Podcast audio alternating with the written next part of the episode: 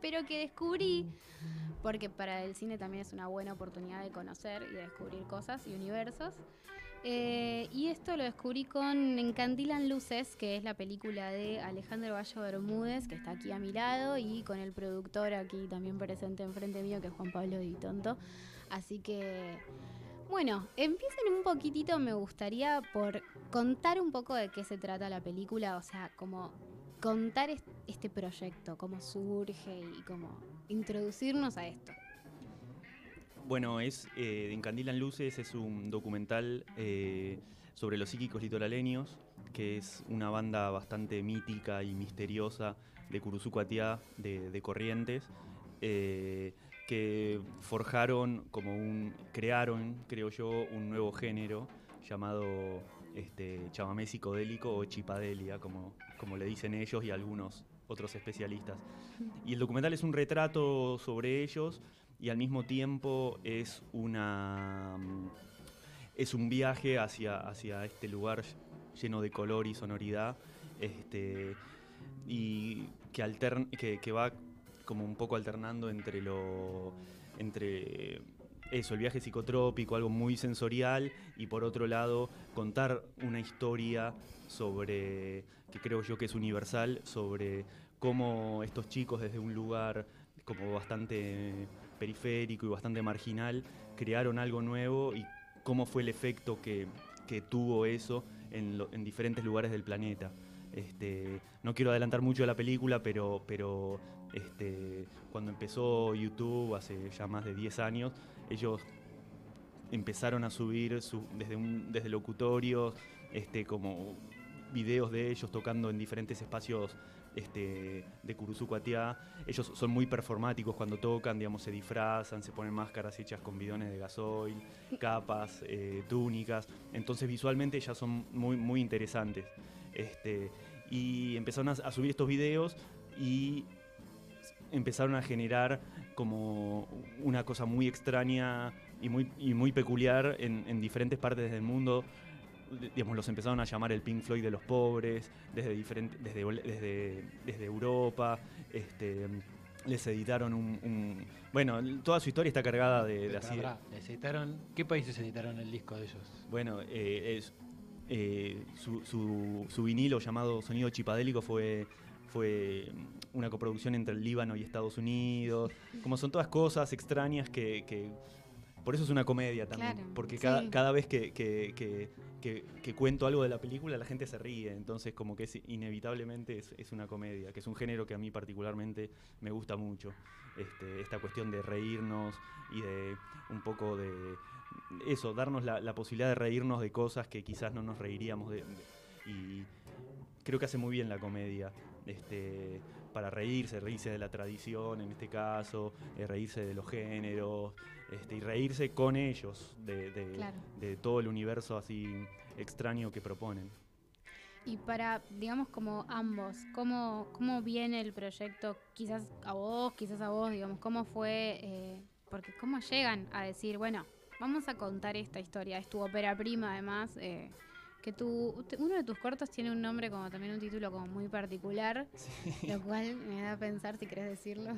Este, bueno, yo, vengo del cortometraje justamente, este, tengo, bueno, como, como, una decena de cortometrajes, este es mi primer largo, este, en el que vengo, venimos trabajando hace, hace mucho tiempo.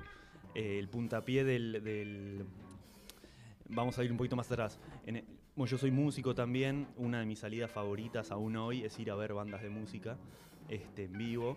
En el 2005 eh, me invitan a, un festival en una fábrica abandonada de, Parque Patricios, eh, al sur de la ciudad. Y yo fui sin saber con qué me iba a encontrar. Era un festival de música, iban a tocar bandas. Y la primera banda de esa noche fueron los psíquicos litoraleños, que casualmente era la primera vez que tocaban, no solo fuera de, de sino era la primera vez que tocaban en Buenos Aires. Y yo estaba ahí de casualidad y tuvieron un impacto en mí tan, tan grande que, que, bueno, dije, quiero hacer algo con, ellos. Por supuesto no sabía si iba a ser un documental, al principio simplemente los, los, los, los filmaba en sus presentaciones en vivo, en las pocas veces que podían venir a Buenos Aires. Este, pero el puntapié real del documental fue en el 2009, ellos, bueno, como te decía hace un ratito, Vicky, sube, empiezan a subir estos videos a YouTube Mm. y los empiezan a ver de diferentes partes del mundo y los invitan desde un, desde un centro cultural de, de Rotterdam, de Holanda, los invitan a todo pago, porque ellos son muy humildes, los invitan todo pago a hacer su primera gira por los Países Bajos, por Holanda y Bélgica en el 2009. Y yo, eh, como dije, buen, o sea, buenísimo, les, in- les interesan a alguien más que, que no sea a mí. Este, entonces vendí mi auto, me compré una cámara, un pasaje y los acompañé. ¿Vendiste Wow. el Audi? El claro. Audi, sí, sí. No, un Renault 19. Tenía un Renault 19 y, este, y lo vendí a, a- Bueno, lo vendí y con eso, o sea, lo seguí durante de 20 días, este, como registrando toda la gira, la reacción de la gente. Y la verdad que fue, después de esa, de esa, de esa gira dije, este, quiero, quiero realmente hacer, o sea, empezaba a cobrar mucho más volumen el, el documental. Este, después en el, en el, varios años después, en el 2013, 2014, me presenté en el concurso Raimundo Glazer, Mm. que es un Sí. concurso del Instituto de Cine, o era un concurso del Instituto de Cine. Es un concurso del Instituto de Cine. Hasta ahora este año no salió la convocatoria, así que no podemos darlo por muerto. Sí, no, no, esperemos que se haga porque, este, bueno, así como a nosotros realizadores de, de- de las provincias, es como un gran, gran, gran este, apoyo a, a generar proyectos. La cuestión que, bueno, eh, ahí se sumó Juanpi, ganamos en el 2014. Este, y ya empecé a, empe- bueno, gracias a Carbono Films, que es la productora de Juanpi, empezamos a pensarlo este, con un equipo técnico. Antes era yo con la cámara, siguiéndolos, haciendo las entrevistas, haciendo todo, fijándome que el audio pique bien. Y ahí, eh, bueno, se incorporó Juanpi en 2014 y empezamos como, bueno, equipo técnico, sonidista, eh, camarógrafo, eh, y la verdad que, que fue un salto cualitativo del documental y gracias a eso lo pude, lo pude terminar.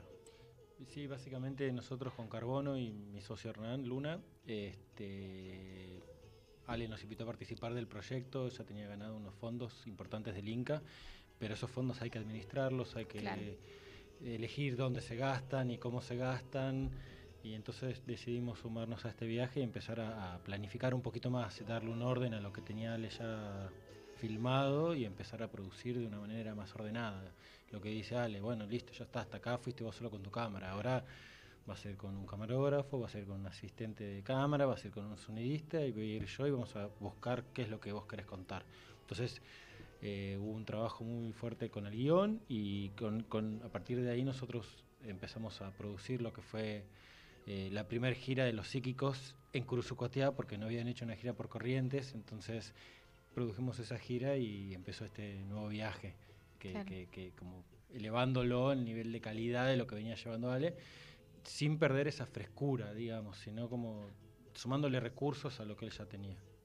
Bueno, y de hecho se nota en la película como que hay varias, varias eh, eh, no estilos, sino como que hay imagen de archivo. esto, Formatos, aquello, hay claro, formatos. formatos, ahí está, perfecto. Yo lo llamaría más capas, capas de, como son diferentes capas o niveles, donde de alguna manera Ale encontró una forma disruptiva de contar Claro. la, la película dentro del montaje y dentro de la variedad de formatos que tenía. Entonces trabaja sobre, el relato que armó él trabaja sobre diferente- diferentes capas y niveles, sin perder, como lo que decimos siempre, es un- una comedia documental, digamos. Claro. Entonces eso está, es como interesante. Sí, Sí. fue, fue un, un- Imagínate cuando empecé, este, grababa con una cámara mini DV NTSC, que ni siquiera es la, la norma que hay en el país. Sí. Como que lo empecé a hacer porque era con eso, porque era con la cámara que tenía. Este, después en Europa me compré un HDB, pero siempre estaba como un pasito, va como los psíquicos también, estaba un pasito atrás. Claro, sí, hay como un, un espíritu común entre la película y ellos. siempre estaba un pasito atrás de la tecnología. Y recién cuando, bueno, cuando, cuando pudimos este, eh, nada, incorporar sonidista, in- e incorporar eh, camarógrafo, director de fotografía, empezamos a, a- bueno, a- me- yo me empecé a despreocupar de lo que era todo lo técnico como para solo enfocarme en el relato, en el ¿Y el relato cómo lo construiste con todos esos formatos? Digo, ¿cuál fue tu trabajo posterior de montaje y de guion? Como de decir, bueno, tengo todo esto que además te llevó como mucho tiempo. ¿Cómo decís, bueno, tengo todo esto, ahora cómo lo ordeno? Eh, primero eso ay- ayudó a incorporar gente, así como Juanpi, Claro. también se incorporó este Santiago Van Damme, el Santi Van Damme, que es Sí, también un sí, lo- guionista y realizador de Salta, que vive acá en, en Buenos Aires. Y, y él También de la uva. también de la Sí, UBA. lo conozco. Sí. y también me empezó a... Él, bueno, le gusta mucho charlar a Santi y empezamos a charlar sobre la película, sobre, de qué, sobre qué trataba eh, y empezamos a, a encontrar como el gran conflicto de la película, que es esta cuestión de el, eh, del debate cultural Sí. que de alguna forma plantea la película. Que yo creo que, si, si, si no, no hubiéramos tenido como aportes como el de él, y si hubiera sido una película solo mía, este, creo que se hubiera quedado más en una película de un fanático, en una fan movie, de una Mm. banda chiflada que me gustaba. Y cua- cuando se incorporó eh, Juanpi, cuando se incorporó Santi, empezamos como a ver eso, como las aristas de la, de la película. Porque no es solo, como te decía, una, una película sobre una banda, sino, este, bueno, reflexiona so- sobre las formas de hacer, sobre qué formas este, vos, cualquier, cualquier hacedor, cuál es la forma para desarrollar tu potencial, yendo por, por, por el camino conocido o tomando un camino desconocido o un no camino, como es en el caso de los psíquicos. Y creo que ahí empezó a tomar como muchísima más riqueza la, la película. Nos olvidamos de alguien, ¿eh? ¿Eh? Federico Casoni, el editor, que es fantástico. Sí, Fede Casoni también de la UBA. También de la UBA. Somos, somos una, Club. este, Un sí, club. un gueto.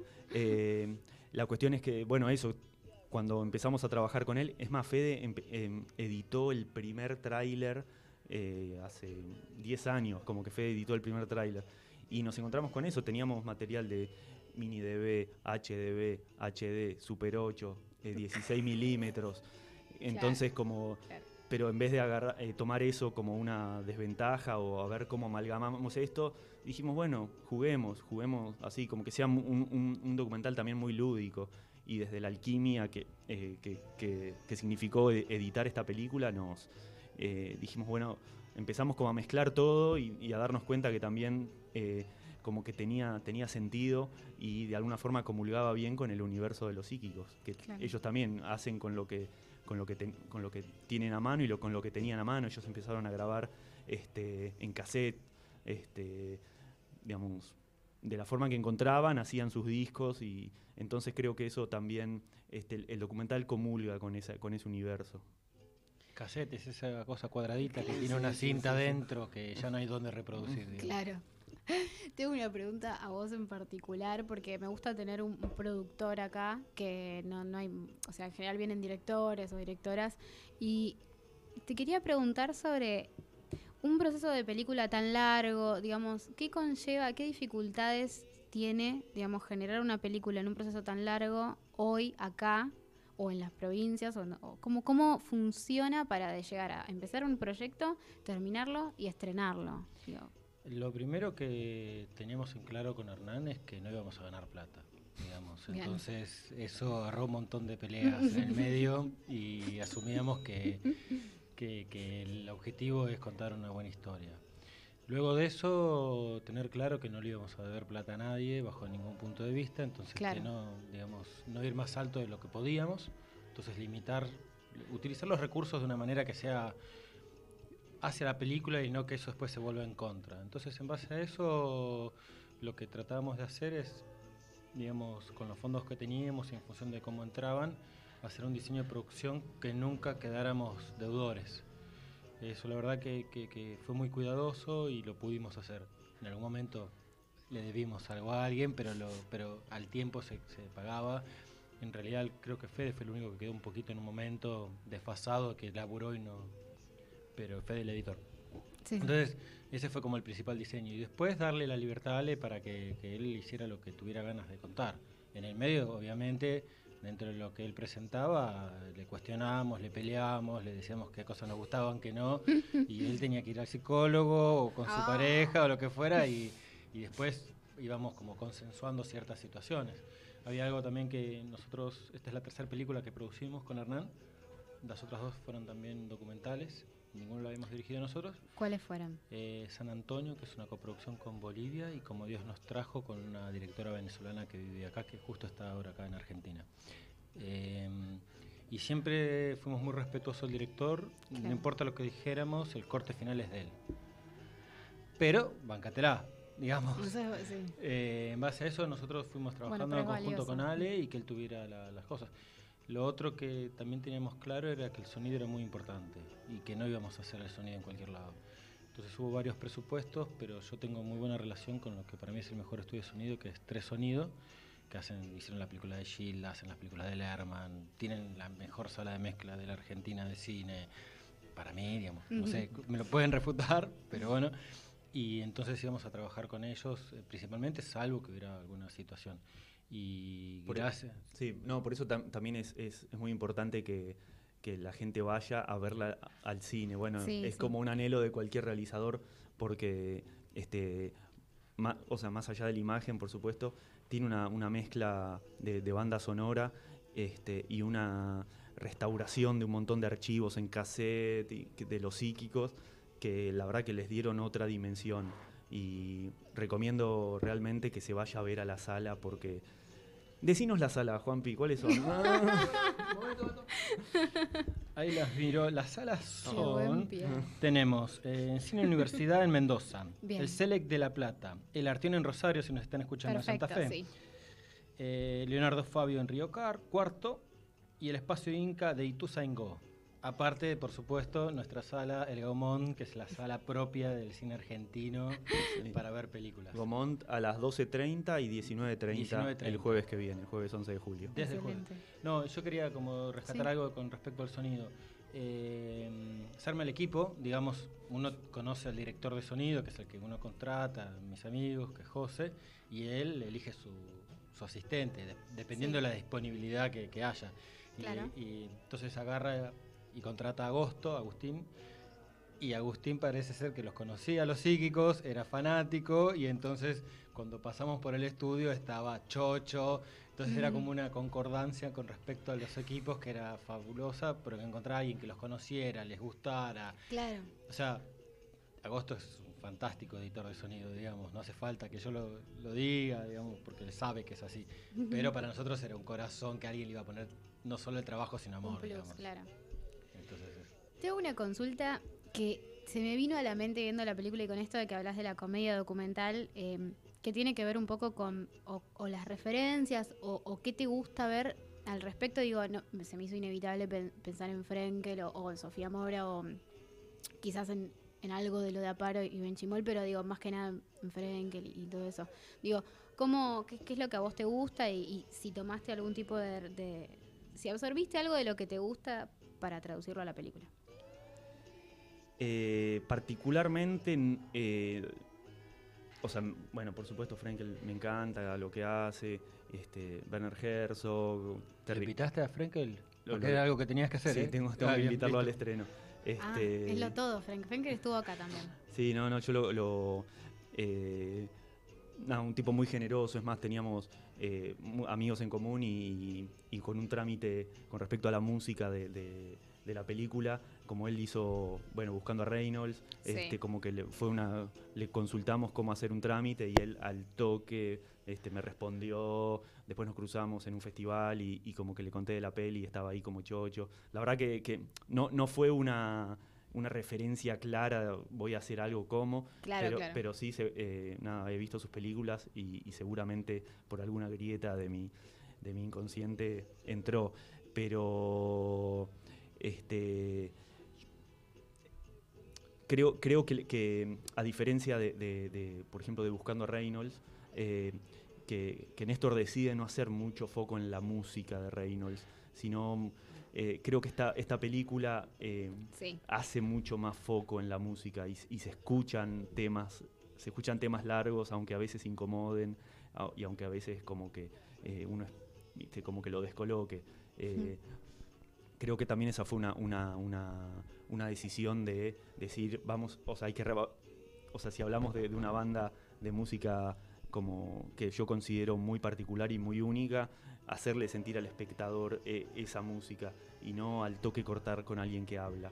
Este, pero, pero sí, sí, Terry Gilliam, los hermanos Cohen, inevitablemente como forman parte de mi día a día y de mi, y de mi background.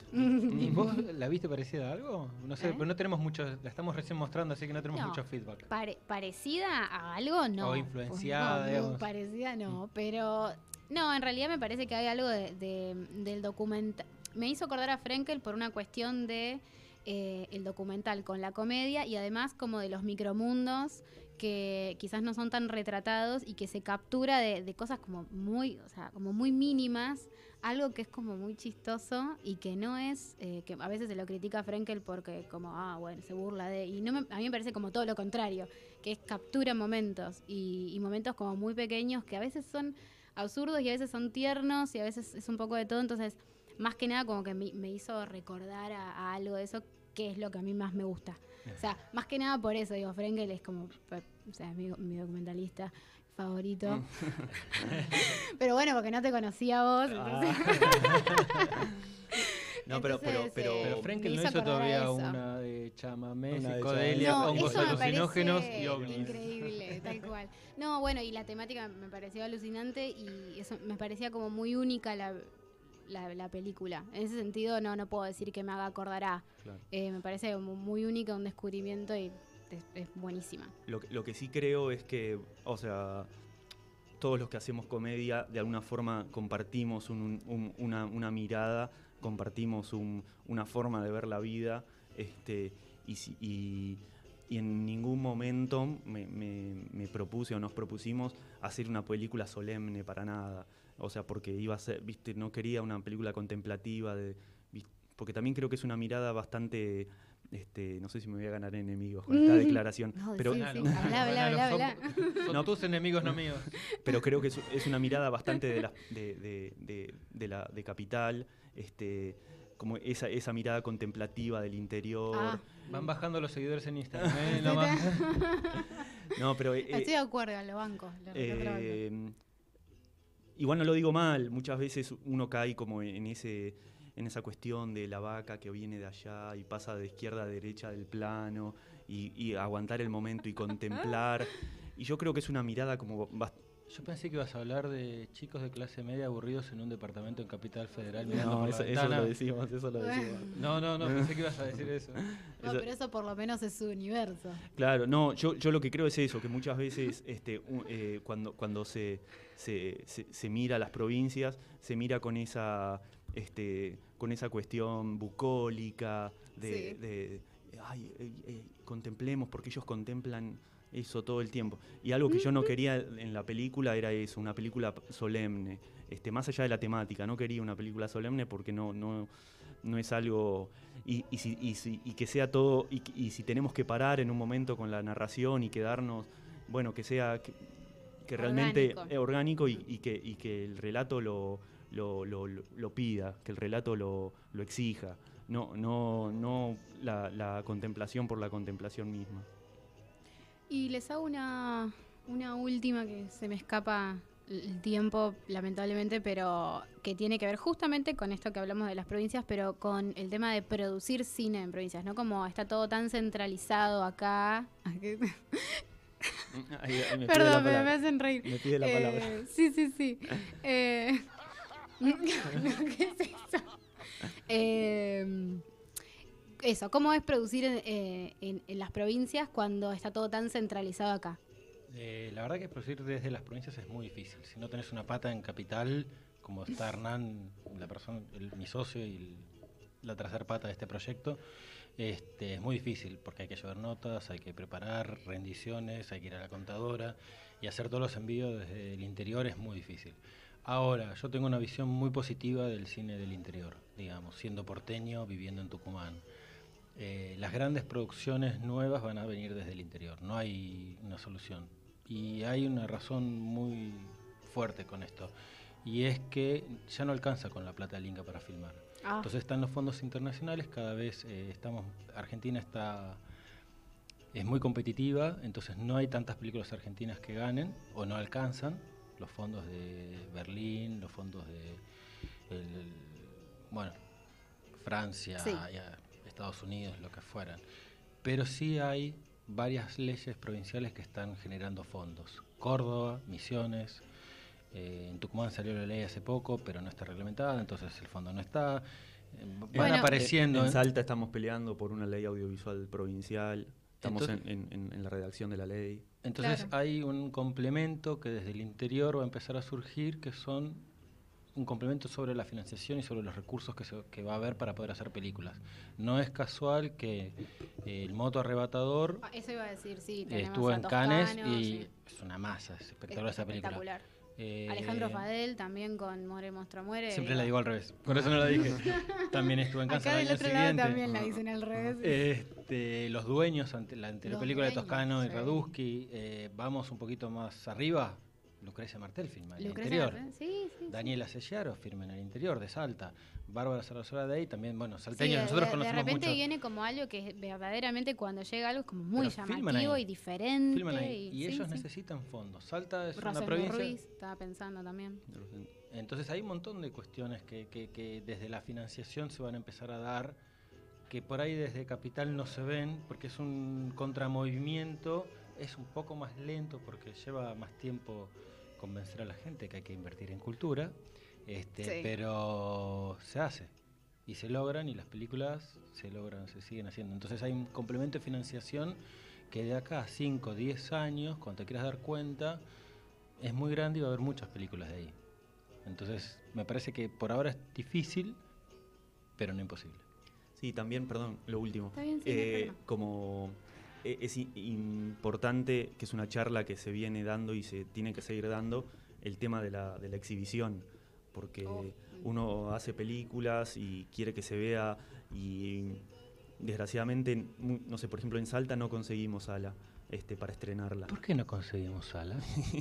Ahí viene toda la explicación, pero... Ya, sí, sí, sí. No, porque Yo habla- quiero ver Toy Story. Hablamos ¿Vos con no Toy querés ver El Story, Rey con, León? con Aladdin y no nos, no nos dieron un lugarcito para... Le dijimos entre Toy Story y El Rey León estrenemos el Candilan. ¿Qué les cuesta? Disney nos dejan dos salitas en Claro. Salta y nosotros estamos chochos. No, No. no, la quieren toda para ellos. Claro, entonces es difícil, es difícil Es eso. eh, como te decía, uno hace, o sea, tanto tiempo, tanta cabeza, tanta corazón, tantas vísceras, que quiere que se vea en, en las mejores condiciones y, y las mejores condiciones muchas veces están en manos privadas que lo que buscan es otra cosa. Este, Eh. ven- ven- eh, comprar, eh, vender pochoclo, lo que... Entonces, eso, tenemos que, creo yo, desde, desde las provincias y también desde la ciudad, generar una red de salas Sí. independientes o, o que de alguna forma se, se, nada, se exhiba, el- el- porque Mm, Ale, con que, perdón, eh, tenemos una interna. Este, con que se cumpla la ley, Claro, Estamos. sí, Bueno. este, digamos, sí. yo no pido más que eso. Cumplan la cuota pantalla. La cuota de Sí, está en la pantalla. ley. Ni más ni menos. Sí, y sí. no inunden el mercado y taponen las salas con productos cuando está en contra de la ley. Con que las per- personas responsables en el INCA hagan valer esa ley que está vigente, la ley de cine, no nos vamos a meter en la ley de medios, pero la ley de cine, ya esto no pasa. sí. Entonces Sí, no es tan ta- difícil, es una cuestión de voluntad. Sí, sí, sí. Porque desgraciadamente lo que sucede es que nos pisamos las cabezas entre nosotros. ¿Viste? Claro, Estás te- una semana. con 10 estrenos argentinos y es como, o sea, está bien que haya 10 películas, pero es como... No, es como que no se llegan a ver, no, no, se no. llegan a ver. eh, también, eh, bueno, es un tema larguísimo para hablar, pero, Sí. pero yo creo que, que hay, hay un público. No sé, por ejemplo, eh, hace- después del Bafisi se estrenó en Salta Baduro Gar, la película de, De Rodrigo, Moscoso, de. Rodrigo Moscoso, un amigo nuestro. Estuvo cuatro semanas en cartel en, en Salta, o sea, un hito. Nunca había sucedido una película salteña cuatro semanas. Ni las de Martel están las de cuatro Martel semanas, están ¿eh? cuatro Sepámoslo. Es verdad. Este, entonces hay gente que quiere verlas, hay gente que, que está buscando, Bueno, que quiere sí. reconocerse, que quiere reflejarse en las pantallas. La cuestión es esa, es buscar los, buscar esos, esos canales de difusión este, para que la gente llegue. Sí, Yo que estoy la, la convencido. semana la gente- pasada hablábamos con Gaspar Joyer, que, que vino acá a hablar de Delfín, que, que es, Gaspar es un genio total. es un genio, es verdad. Vino acá a hablar de su peli y justamente hablábamos de eso. Decíamos, a ver, si el Gomón se llena, vos pasás por la puerta del Gomón y está fila hasta afuera. Digo, hay gente que quiere ver, es mentira que a nadie le interesa, es mentira. absolutamente. Es la excusa, como Sí, para sí. decir, no, la gente quiere ver Toy Story. No, no sé si toda la gente quiere ver Toy Story, ¿viste? No, no sé, no me parece. Igual no es- tampoco es con Toy Story, Perdón, está yo quiero ver buenísima. No, Toy igual Story, ¿eh? tampoco se van a sí enojar los de. Toy Story, no, No, creo que... No creo ni que se enteren, la verdad. Pero, pero No creo que- pero creo que es verdad que... que Son juguetes, sale. sí, sí, sí. Pero creo que es verdad de eso, que ah, estaría buenísimo te- que todos tengamos ahí como la posibilidad de... Sí, de- sí. Para que la gente elija también, porque si solo en, en- no sé, ahora en, en- en- en- en una multisala de Salta, en todas las salas había, estaba Toy Story. Y no, o sea, no puedes elegir, No. che, vamos al cine a ver qué, y a ver la única película que hay. Claro. Este, bueno, es una charla larguísima, seguramente Gaspar también se, se- se explayó en eso, porque Sí, sí, sí. este, también hace cine desde las provincias y, y- y queremos que la gente las vea, que las, que las encuentre. Este, así que repetimos los horarios. No, no, no, no, muy bien, ya los repetimos. Los horarios que tenemos son. No tengo horario. Ah, no, Ah, horarios en el. Gomont, en el Gomont vamos a estar desde, el jueves que viene, jueves Ujú. 11, 12.30 y 19.30. El jueves 19.30 es un chipadélico estreno, pero metemos vino y chipá, una combinación equiparable a pizza y champán. Vamos, sí. Después vamos a tener, vamos a estar en el Cine Universidad en Mendoza, en el Select de La Plata, Atento Santa Fe, Arteón en Rosario, en Leonardo Fabio en Río Cuarto, el Espacio Inca de Ituzaingó. Por ahora. Excelente. Obvio, sí. Perfecto. Bueno, chicos, les agradezco muchísimo que hayan venido. La verdad es que disfruté un montón la charla y me encantaría quedarme un ratito más, pero bueno, nada, los tiempos son así, pero quedan súper invitados a, a- a otro momento que vuelvan Buenísimo. Muchísimas con nuevos gracias. estrenos y Bien. otras cositas. Te dejamos unos pósters si querés Sí. regalarlos entre tus oyentes. Eh, Ahora salimos por la ventana y te los tiramos Ah, a bueno. la gente que No, los no los está tiren, esperando afuera. una fortuna, no me arruinen los recursos. Era la gente que está afuera, ayúdame a construir Claro, el claro, imaginario. A la gente que se agolpa acá en Castillo. Haceme claro el Ah, favor. perdón, perdón, perdón. Así que bueno, chicos, eh, gracias por haber venido. Gracias por invitarnos hoy. Y como no nos cansamos de esto, vamos a seguir escuchando música de los de los psíquicos litoraleños.